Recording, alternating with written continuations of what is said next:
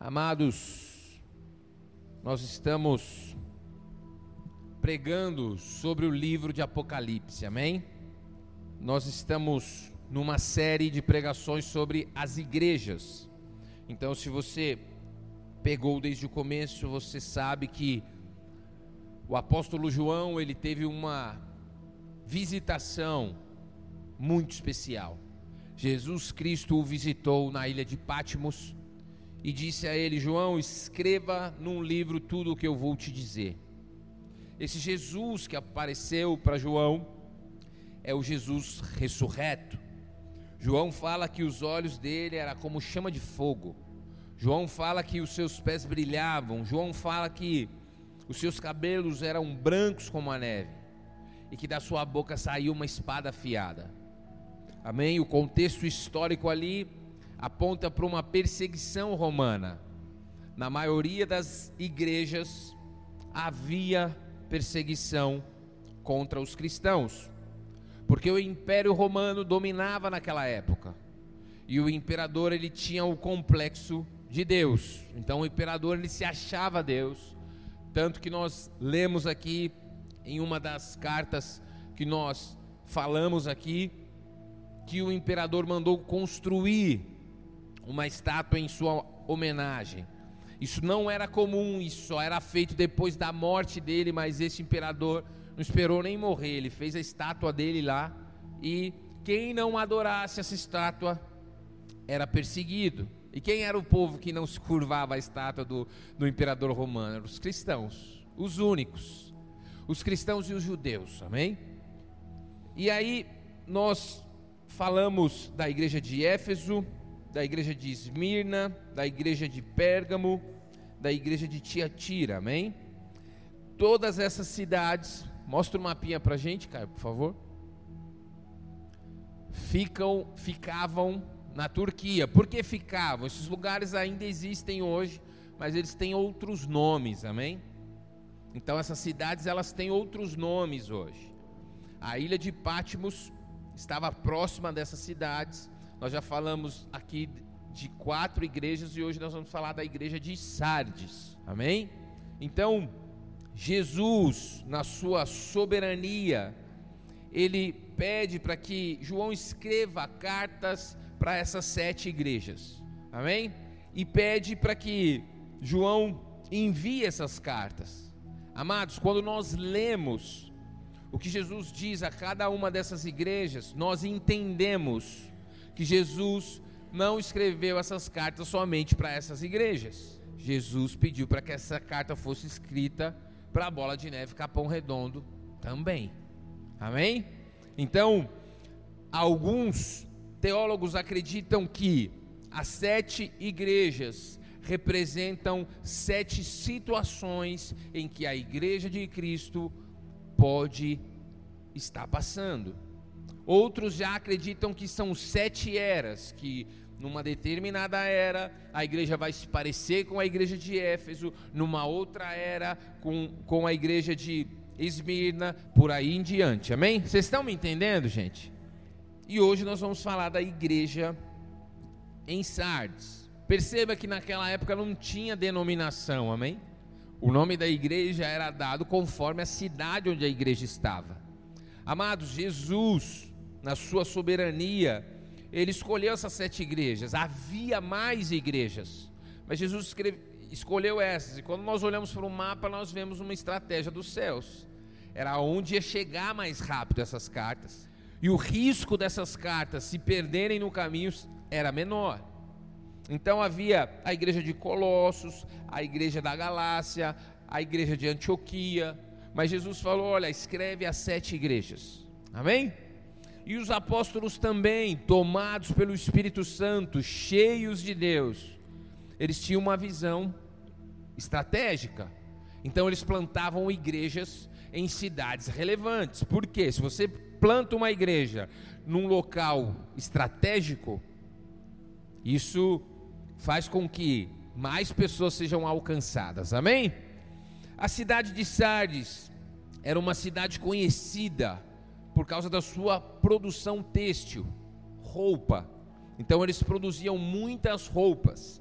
e eles também faziam aquilo que nós conhecemos como silk, né? Cadê? O Mateus não está aí, né? Mas eles já faziam imagem nas roupas. Então, eles eram conhecidos pela produção têxtil e pela moda, entre aspas, amém? Não havia desfile de moda naquela época, não se falava em moda naquela época, mas havia também uma vestimenta diferente para aqueles que atentavam para isso, amém? A cidade de Sardes ficava em meio aos rochedos, e conta a história que muitos ali, que duas vezes essa cidade foi tomada por outros povos, por quê? O povo de Sardes, vocês estão me ouvindo, gente? Não sejam roubados por Satanás, amém?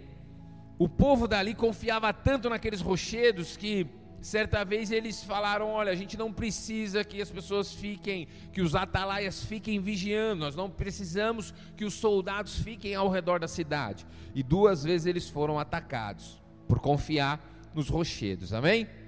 Sardes era uma cidade também em que ali havia uma imagem da deusa Cibele.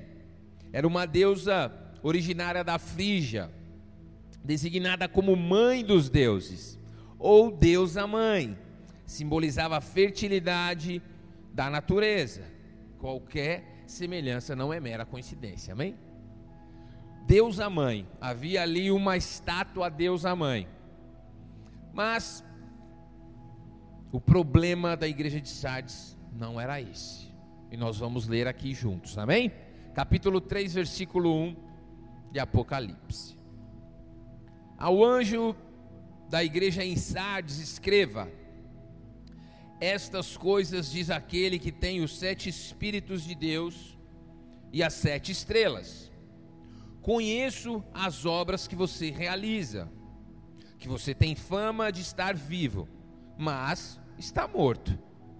Fique vigiando e fortaleça o restante que estava para morrer, porque verifiquei que as obras que você realiza não são íntegras na presença do meu Deus.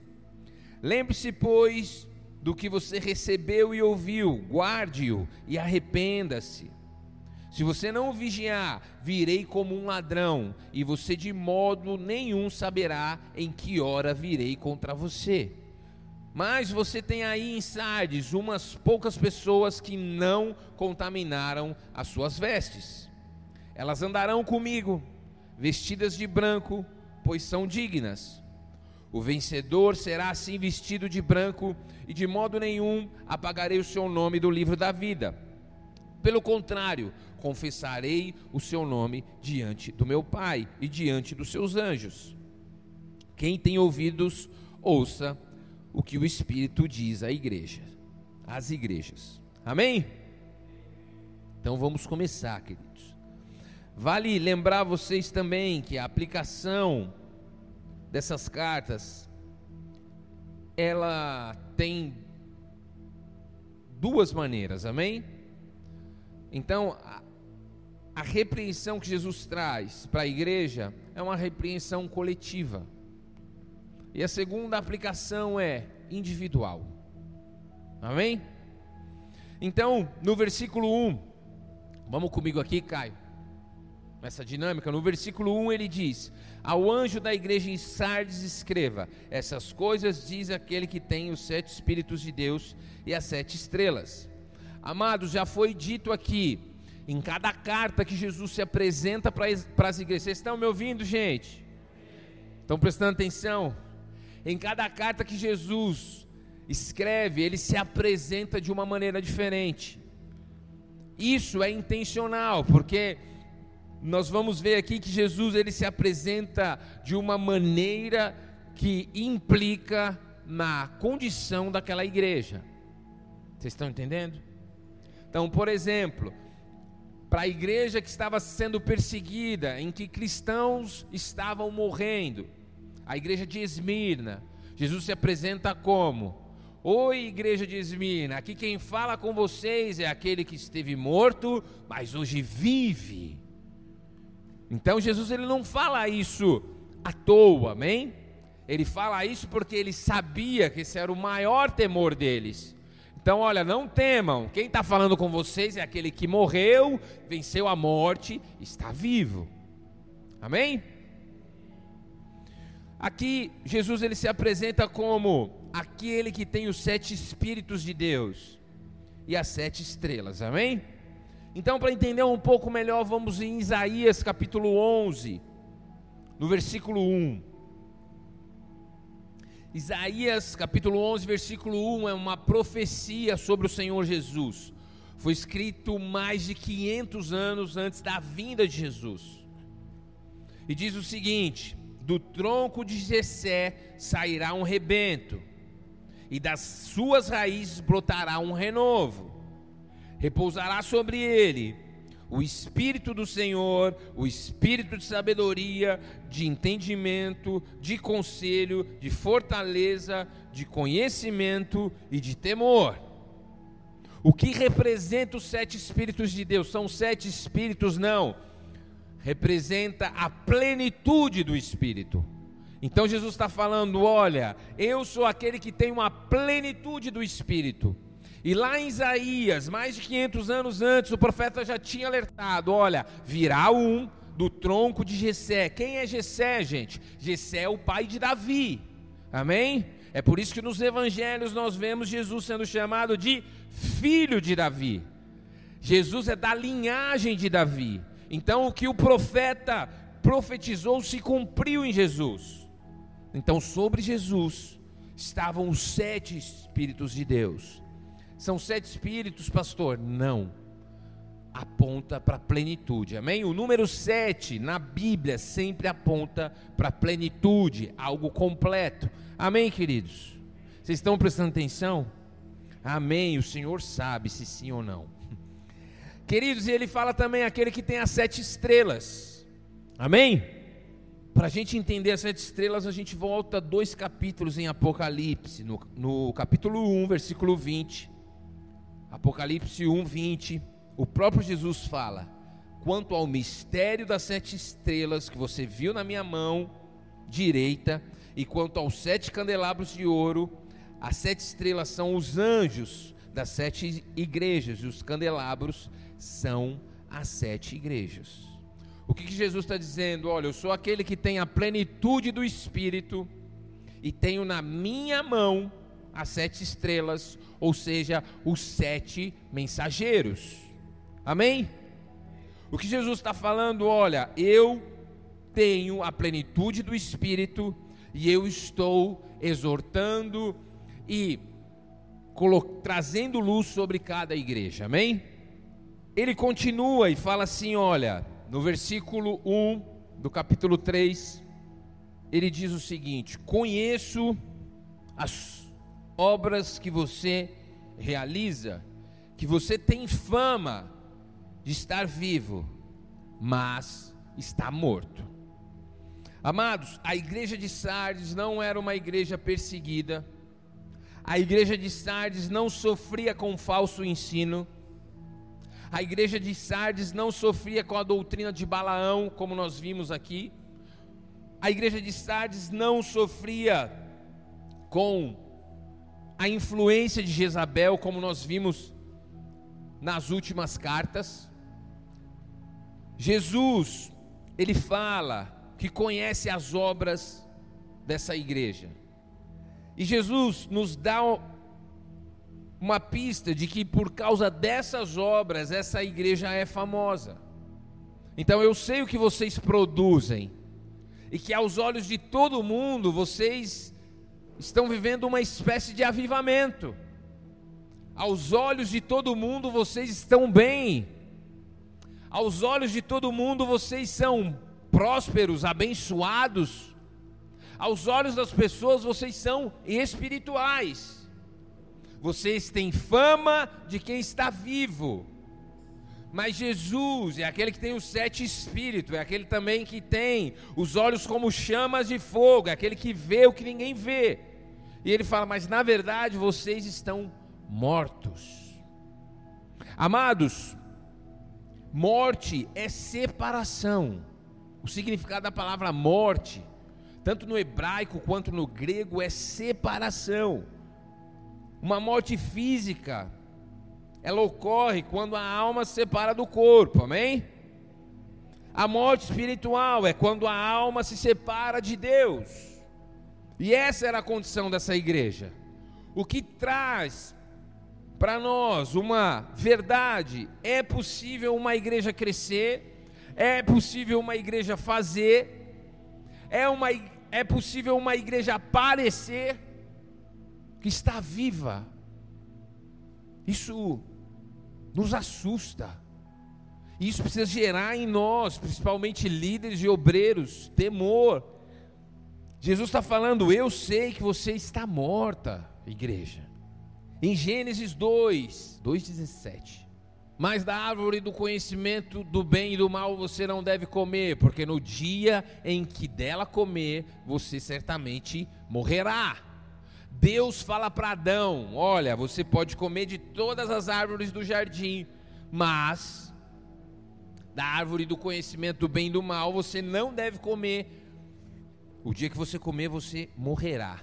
Adão comeu, Adão e Eva comeu, desobedeceram a Deus. E o que, aconteceu com eles? Eles morreram fisicamente? Não, mas eles morreram espiritualmente. Eles foram separados de Deus naquele momento. E essa separação vem sobre toda a humanidade. Preparando essa palavra, meditando, orando sobre isso, é é curioso, porque nós já nascemos mortos. Você já nasceu morto espiritualmente. Por quê? Porque a maldição da desobediência de Adão veio sobre toda a humanidade. E essa morte, ela é vencida. Nós recebemos vida a partir do momento em que nós entregamos as nossas vidas a Jesus. Verdadeiramente. Verdadeiramente. Isso quer dizer que você pode frequentar um culto ou outro e ainda assim ser um morto ambulante. Eu lembrei daquele filme que os caras começam a carregar um cara morto. Vocês lembram desse filme? Que os caras andam com ele, tipo, e, e finge que ele está vivo, põe um boné nele, um óculos, faz ele sorrir, senta com ele, mas ninguém descobre que ele está morto. Você pode estar morto espiritualmente nessa noite. Talvez essa é a sua condição mas aquele que tem a plenitude do Espírito te chamou aqui nessa noite. Amém? Então, amados, Deus diz a Adão que no dia que ele comesse do fruto, certamente ele morreria. Adão cai, mas a sua morte física não ocorre imediatamente. Já vimos aqui que Deus se referia à morte espiritual. Essa separação de Deus é exatamente o que vemos em Gênesis 3:8, não precisa abrir. Quando Adão e Eva ouviram a voz do Senhor, o que, que eles fizeram? Eles se esconderam. A comunhão havia sido quebrada, eles estavam espiritualmente mortos. Eu não sei se você sabia disso, mas um homem sem Cristo, ele está espiritualmente morto. Abra comigo em Efésios capítulo 4, versículo 18 tendo o seu entendimento obscurecido, separados da vida de Deus, da vida que Deus concede por causa da ignorância em que vive pela dureza do seu coração. Abra comigo em Efésios 2, versículo 1. Ele lhes deu vida quando vocês estavam mortos em suas transgressões e pecados. Abram comigo em Colossenses 13. E quando vocês estavam mortos nos seus pecados, na incircuncisão da carne, Ele lhes deu vida juntamente com Cristo, perdoando todos os nossos pecados. Amém? Aleluia. Amados, quando nós nascemos de novo, a morte espiritual é revertida. Por isso que é importante você entregar a Deus toda a sua vida e descer as águas. Amém? Separados de Deus, nós morremos espiritualmente. Mas o que nós vemos aqui nesse cenário que Jesus traz para nós é que uma igreja ela pode produzir, ela pode servir, ela pode parecer e ainda assim estar tá separada de Deus. Como é possível isso? Como que nós podemos servir a Deus estando separados de Deus? Nós vamos falar um pouco sobre isso. Muitos de nós, eu sou essa pessoa, amém? Vou falar de mim. Eu lembro quando eu era jovem e eu tinha um desejo, como todo jovem, como todo ser humano. Todo ser humano tem um desejo de ser amado. Todos. E aí eu, na minha ânsia de ser amado, de ser querido por todos, no ensino médio, eu fui estudar numa escola lá em Santo Amaro. E aí cheguei nessa escola e eu comecei a perceber que as pessoas que eram mais influentes, que eram mais queridas na escola, eles usavam drogas. E eu, como eu queria ser amado por todos também, também queria me tornar alguém querido por todos, nessa ânsia de ser amado, o que, que eu fiz? Comecei a usar droga. Isso é uma carência, todo ser humano carrega dentro de si uma carência enorme. E aí o que, que acontece quando nós chegamos na igreja? Nós começamos a servir a Deus. Mas se nós não tomamos cuidado, nós começamos a servir a Deus para também ser amado por Deus, para também ser amado e querido pelas pessoas. Não deveria ser assim. Nós servimos porque nós somos amados, porque nós fomos amados. Mas essa é uma tentação que todos nós que servimos na casa do Senhor temos que enfrentar. E aí, como você quer ser mais amado, quando você, como você quer ser mais alvo do amor das pessoas, do amor de Deus, aí você começa a servir mais, a trabalhar mais, a trabalhar mais, a trabalhar mais. E qual que é o problema disso? O problema é que quando nós trabalhamos demais, sem a presença dele, sem ter comunhão com Ele, nós morremos espiritualmente. Se você não tem comunhão com Deus, você não deveria servir na casa do Senhor. Falo isso com temor no meu coração, porque a gente joga com três na linha sem reserva. Amém? Todos os ministérios precisam de pessoas. Mas nós precisamos entender que servimos a Deus porque Ele nos amou primeiro. Então nós temos que refletir nessa noite. Por que eu trabalho tanto? Amados, o trabalho ele tem esse poder, ele nos faz nos sentir úteis. Mas há um problema. Porque você não sabe o dia de amanhã, você não sabe se você vai ter uma diarreia, se você vai mudar de trabalho, e aí você vai ser impedido de servir o quanto você servia, e aí quantas pessoas que entram em crise nesse momento. Por que, que elas entram em crise? Porque o trabalho começou a defini-las. E Deus, Ele vai te colocar nesse lugar, mais cedo ou mais tarde. Se Ele não te colocou, Ele vai te colocar. Quando você chega, eu como pastor chego para alguma pessoa e falo assim: olha, você precisa dar um tempo. As pessoas abalam-se na fé elas começam a se sentir rejeitadas, elas começam a se sentir abandonadas, elas começam a se sentir inúteis, como se o Evangelho tratasse de um bando de operários, e não é isso que Deus quer. Jesus ele disse: Olha, eu não chamo vocês de servos porque o servo não sabe o que faz o seu senhor. Eu chamo vocês de amigos. Você que está chegando na igreja e tem vontade de servir a Deus, eu quero te dizer que é um suicídio espiritual. Você tentar fazer isso sem antes conhecê-lo, ou pelo menos buscar conhecê-lo. Se você não parar, você obreiro do Senhor, está me ouvindo aqui, ou no Spotify, ou no Deezer, ou não sei aonde, se tem alguém gravando aí. Se você não parar de agir no automático, de servir no automático, Deus vai te parar. Ele vai te parar.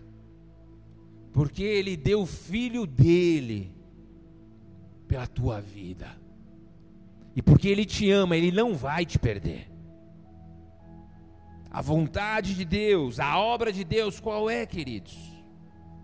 Jesus falou: qual que é a obra de Deus? Conhecer o Filho e o Pai. Muitos de nós somos tentados e caímos nessa tentação de sermos definidos por aquilo que fazemos e não por aquilo que Ele fez. É o que Ele fez que me define. Se amanhã eu não for o pastor da bola de neve Capão Redondo, óbvio que eu posso me abalar, minhas emoções podem se abalar, mas eu sou continuo sendo filho de Deus, amado, e as promessas do Senhor continuam sobre a minha vida. Amém? Estou preparando vocês, estou brincando, gente. Amados, isso é mais real do que vocês imaginam. Deus, Ele nos ama e Ele quer ter comunhão conosco. Muitas pessoas, quando elas são tiradas do trabalho, um líder, um diácono, um pastor, eles são afastados e eles veem que a obra continua sem eles, eles entram em crise. Mas isso demonstra o quê?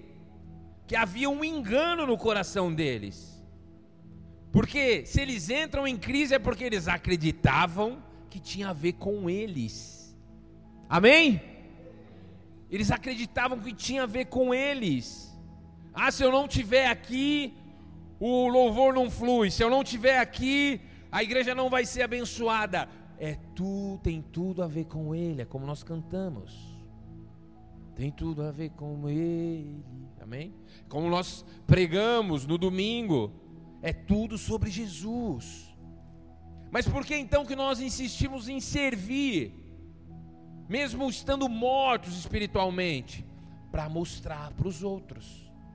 Se você serve para mostrar para o seu pastor, para o seu líder, para qualquer outra pessoa que não seja Jesus, você está indo por um mau caminho.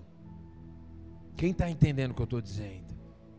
Amados, nós não precisamos fazer curso de artes cênicas. Nós já sabemos atuar. Nós aprendemos cedo, porque é assim que a sociedade funciona. Faz uma cara de quem está bem, aí você chega na igreja e você começa a entender. Deixa eu fazer uma cara de espiritual deixa eu orar como uma pessoa espiritual, deixa eu me mover, deixa eu cantar, deixa eu postar como se eu fosse espiritual. Amados, Deus nos chamou para ser uma família. Deus enviou Jesus para que nós voltássemos ao jardim. E o que, que acontecia no jardim, gente? Adão e Eva estavam nus diante de Deus. Não estou falando que você tem que vir sem roupa, amém? Vocês estão me entendendo, gente? Mas o que nós precisamos tirar são as máscaras, as fantasias. Seu pastor, seu líder, seu irmão na fé fala: e aí, Douglas, está tudo bem? Aí você fala: está tudo bem, mas você está morto, cara, por dentro. Você não ora há um mês. Você dá a glória a Deus ora em línguas aqui, mas xinga os seus filhos em casa, briga com seu marido, amaldiçoa o seu casamento, mas chega aqui, Ei, querido, ele tem os sete espíritos, ele vê a nossa condição. Ele vê, por isso que a palavra fala: Deus busca adoradores que adoram o Espírito em verdade. Deus olha para o coração e fala: Deixa eu ver se essa expressão tem a ver com aquilo que está no coração. Amados, Jesus não tem problema nenhum com pecadores, ele ama os pecadores. E aqui estamos nós, amém? O problema de Jesus é com aqueles que escondem o seu pecado. É aqueles que escondem o seu pecado e falam: não vai ficar tudo bem, não tem problema, não pega nada. Por que, que nós escondemos o pecado? Porque nós queremos ser bem-quisto pelas pessoas. Não vou falar para o Douglas que eu fiz isso, porque ó o que o Douglas vai pensar de mim. Poxa, estou aqui com o Douglas, falo de Bíblia, não vou falar para o Jorge a minha condição, porque não pega bem, né? Afinal de contas, eu sou líder. Afinal de contas, todos nessa igreja me veem como uma referência espiritual. Percebem? A carência de ser amado pelos outros a tentação de viver de aparências. A partir de hoje, meu irmão, se você tem relacionamentos na igreja, alguém te perguntar, tá tudo bem, você fala, não tá, mas vai ficar. Eu posso conversar com você? Ora por mim. Eu tô com um problema em casa, no meu casamento. Eu tô com um problema no trabalho.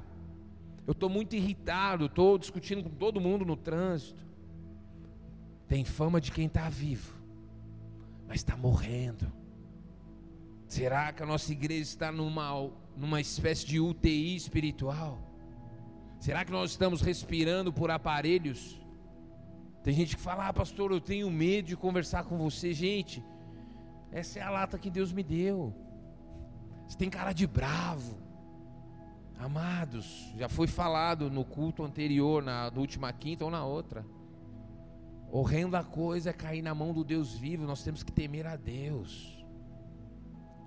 Não pense você, ah, eu escondo o meu pecado do meu pastor.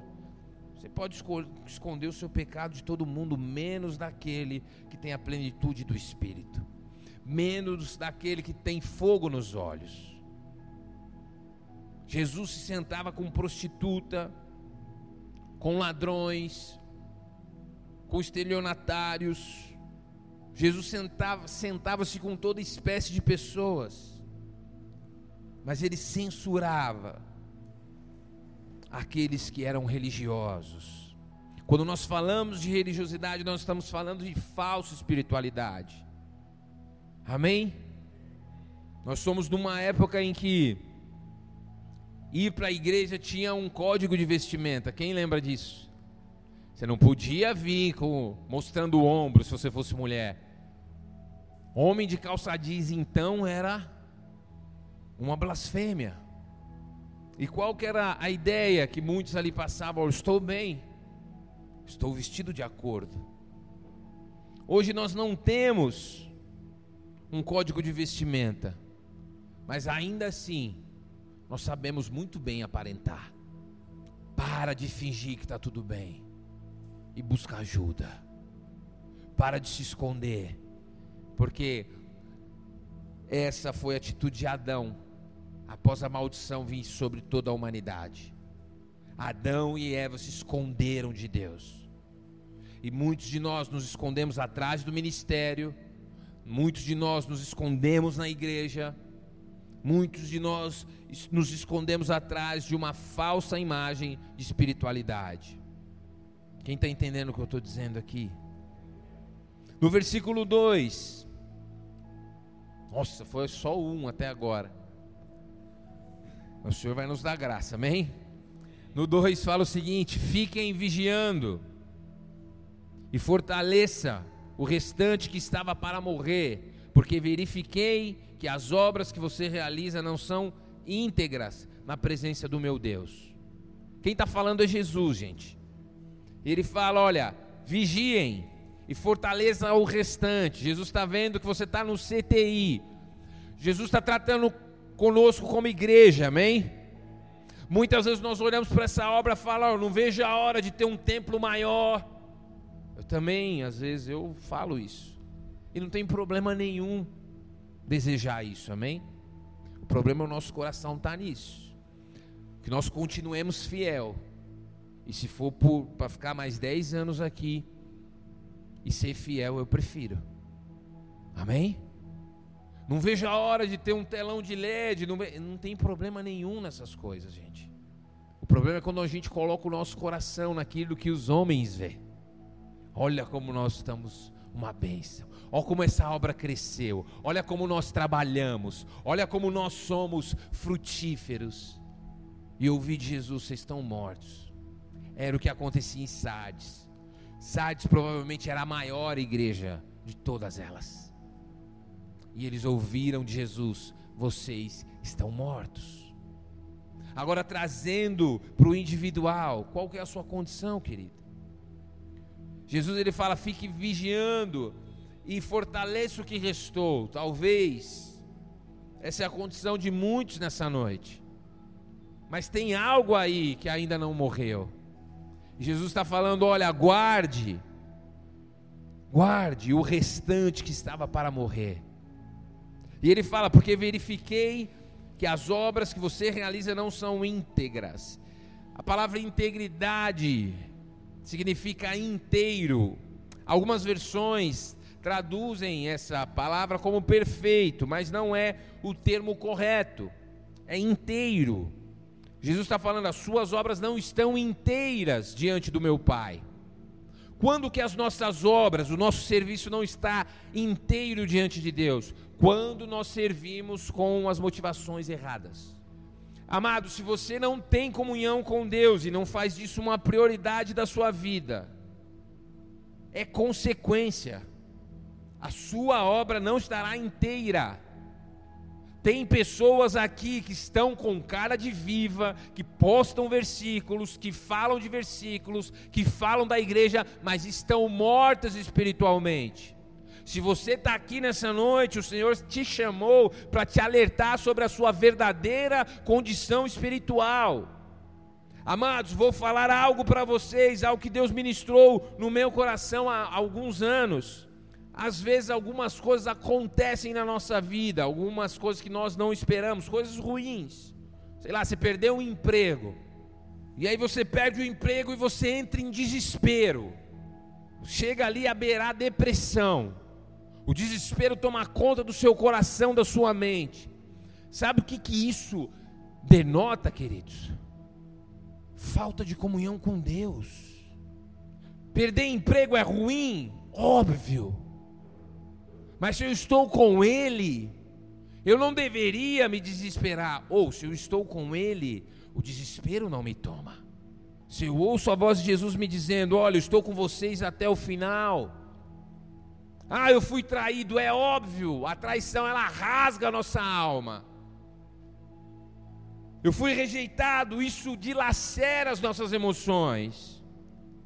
E muitos de nós, muitas vezes, quando isso acontece, nos desesperamos, entramos em um buraco, porque a nossa vida espiritual, nossa comunhão com Deus, já estava uma porcaria, não existia, ela já não existia. E aí, quando vem, porque que, que Jesus fala no Sermão do Monte. Aquele que ouve as minhas palavras e as guarda, esse constrói a sua casa sobre a rocha. Vai vir o dia mal virão as chuvas, virão as tempestades, mas aquele que ouviu a minha palavra, aquele que ouve a minha palavra e a pratica, esse está construindo sobre a rocha. Então a tempestade vai vir. Nós vimos aí outro dia uma tempestade, quase acabou com a cidade. A tempestade virá, as coisas ruins virão. Você vai perder pessoas queridas, você vai perder emprego, você vai perder estabilidade, você vai perder amizades. Mas se você tem comunhão, a sua casa não vai cair. Você está desesperado, tomado pelo um desespero, porque você deixou o principal lugar da sua vida. Essas coisas elas só vêm trazer para fora toda a morte espiritual que nós já carregávamos conosco. Quem está entendendo o que eu estou dizendo? Não dá para realizar a obra inteira sem o dono da obra. Você pode fingir espiritualidade, mas cedo ou mais tarde vai aparecer, porque a, a árvore se conhece pelos frutos. Aí pessoas falam assim, pastor, mas a pessoa está na igreja. É isso, querido. Tem muita gente com aparência de espiritual. Eu lembro, queridos, que eu estava, alguns anos atrás, eu estava na igreja e uma pessoa discutiu com a outra e deu uma cabeçada na outra. Diaconiza, irmão. Ficou muito nervoso. Carne. Nós não podemos julgar porque amanhã ou depois pode ser você se você não vigiar. Amanhã pode ser você estar tá na carne aqui, discutir com alguém e você agredir alguém. As nossas canções não impressionam a Deus. Deus olha para o nosso coração e fala: Deixa eu ver a canção que o coração dele canta. Amados, muitas pessoas, se eu falasse, olha, disseram isso, isso e isso, ó, e foi Jesus que disse, a pessoa ia falar: Não, não, Jesus não ia falar um negócio desse, não. Que isso? Deus não ia fazer isso comigo. É o que nós estamos lendo aqui.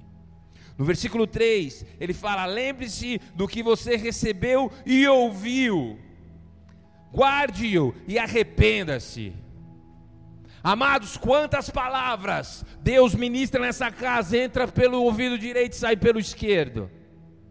Quantas palavras são ministradas, Deus traz para o teu coração.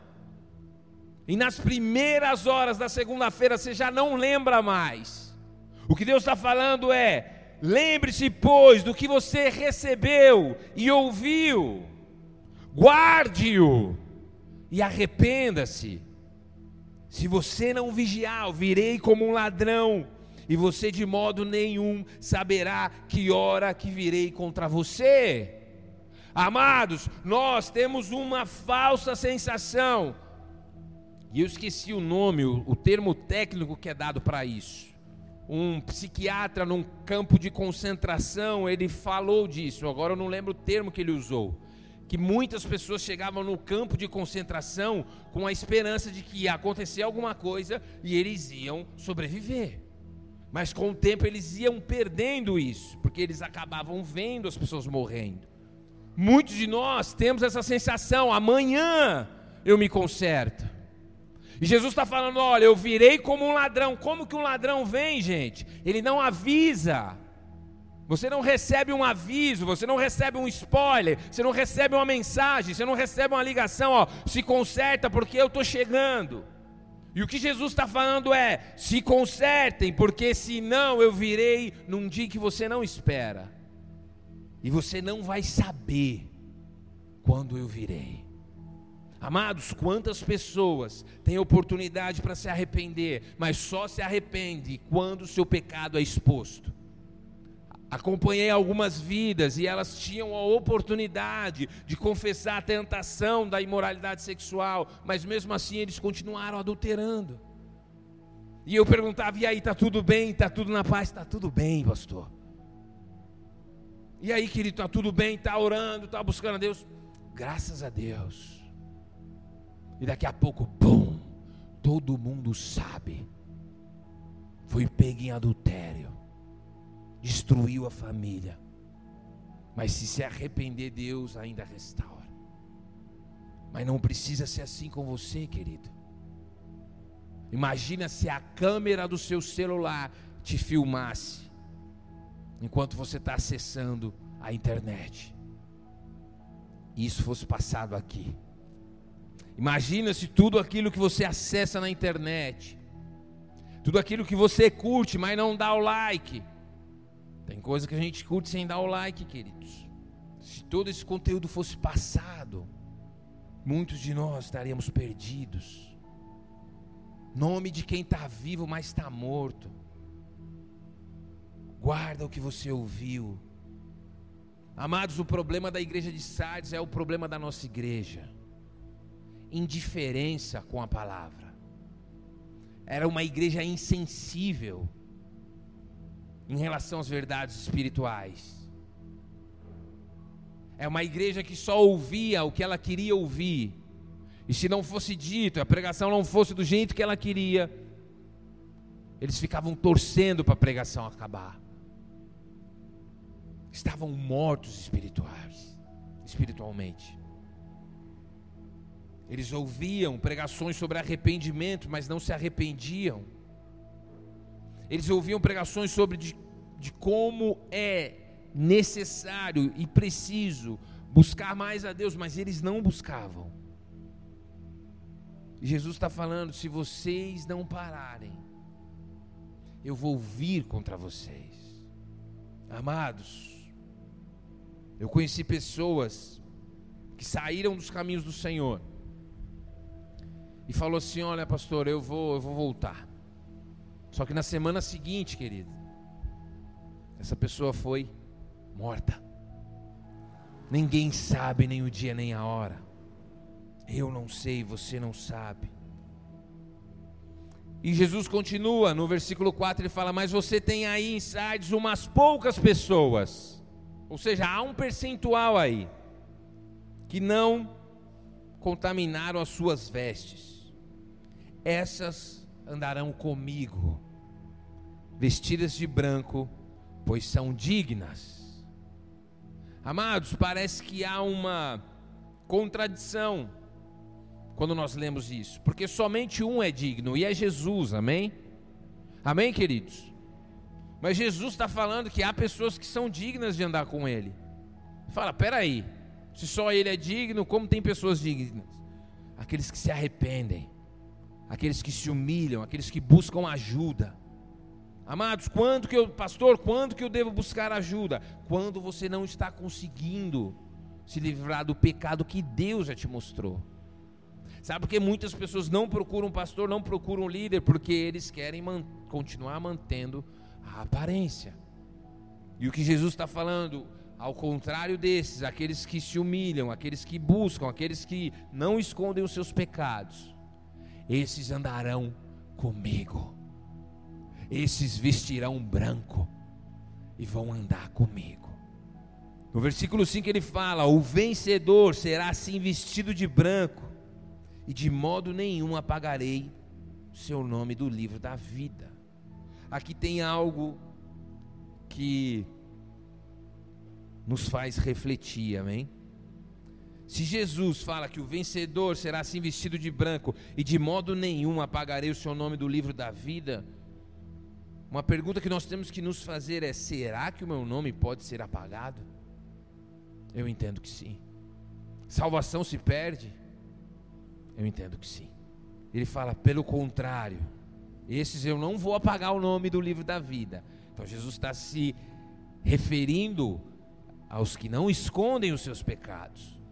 Amém? Então, pode haver duas situações: aqueles que escondem os seus pecados, talvez o seu nome nunca esteve no livro da vida ou o seu nome está no livro da vida e foi apagado. A promessa de Jesus é que aqueles que não escondem, a palavra de Deus fala, aquele que esconde o seu pecado não prospera. E aí ele continua: pelo contrário, confessarei o seu nome diante do meu Pai e diante dos seus anjos. Eu conheço o Douglas. Imagina Jesus falando: Eu conheço você. Eu sei como foi difícil você chegar aqui, até aqui. Eu sei quantos pecados você cometeu, mas você não escondeu nenhum deles. Na sua fraqueza, você não escondeu a sua fraqueza. Então entra. Jesus ele fala nos evangelhos, naquele dia, muitos virão dizendo: Senhor, estive na sua casa, Senhor, eu fiz a obra, em teu nome eu expulsei demônios, em teu nome eu curei enfermos. E Jesus disse: A esses eu, eu direi: Afastem-se de mim, vós que praticais a iniquidade, pois eu não vos conheço. Quem são aqueles que praticam a iniquidade? São aqueles que continuam pecando quando ninguém vê. Amados, percebe que aquele que esconde o pecado, ele, o problema dele está ligado à fé, é uma pessoa que não crê. Você não crê em Deus, você se auto-engana. Porque a partir do momento que você diz crer em Deus, você crê na onipresença. Você crê que no momento em que você abre o seu notebook, o seu celular, Deus está te vendo. Percebe? Quando você está na sua casa, com a sua família, no seu quarto, trancado, Deus está te vendo. Quem tem ouvidos, ouça o que o Espírito diz às igrejas. Deus não nos chamou para vivermos escondidos. Muitos de nós, muitas vezes, não queremos assumir o nosso pecado, porque achamos que os outros não pecam. Romanos fala que todos pecaram, estão separados de Deus. Hoje é noite de tirar a máscara, meu irmão. Hoje é noite de tirar a fantasia. Jesus não tem problema nenhum, ele ama os pecadores.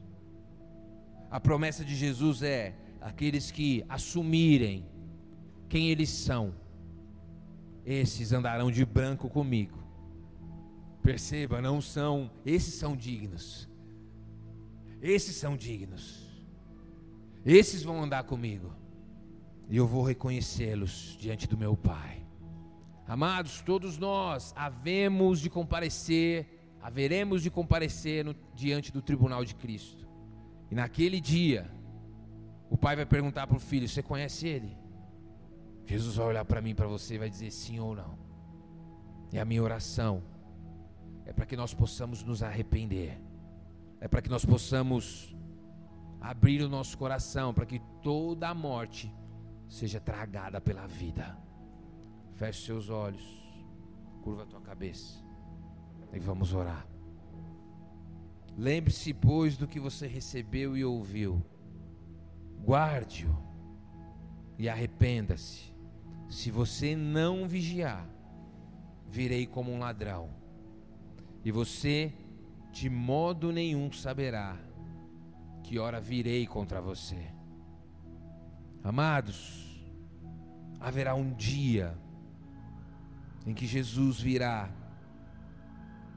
para toda a humanidade. Mas o que Jesus está falando aqui é sobre acerto de contas. Você pode enganar até você mesmo, mas a Deus é loucura. Tem pessoas aqui que ouviram uma hora de pregação e não entenderam nada, mas o Senhor quer de você nessa noite um posicionamento, para que nós possamos sair da condição de morte espiritual, nós precisamos entender que o que separa o homem de Deus é o pecado. Lascívia é pecado. Aquela mulher irresistível que você olha na rua e a deseja, isso é pecado. Isso é sintoma de morte espiritual. Mas nós, muitas vezes, tornamos esses pecados menores e aceitáveis. Nós, muitas vezes, tornamos eles aceitáveis para que nós continuemos a praticá-los. Falar mal do seu irmão é sintoma de morte espiritual. Falar mal das pessoas, ter inveja das pessoas, é sinal de morte espiritual. Orgulho é sinal de morte espiritual. Você não consegue pedir perdão, é sintoma Talvez você ainda não morreu, mas você está morrendo espiritualmente. Autojustificação, quando você acredita que pelo que você faz, você pode, tem o direito de pecar. Ah, sirvo tanto a Deus. Deus não vai me matar por causa disso. É só um pouquinho. E aos poucos nós vamos morrendo espiritualmente. Nós somos a Igreja Bola de Neve Capão Redondo. E se essa mensagem te abençoou, nos ajude a espalhar as boas novas de Jesus Cristo, compartilhando o link dessa mensagem com o máximo de pessoas possíveis e nas suas redes sociais. Também te convidamos para os nossos cultos presenciais, que acontecem aos domingos às 19 horas e às quintas-feiras às 20 horas.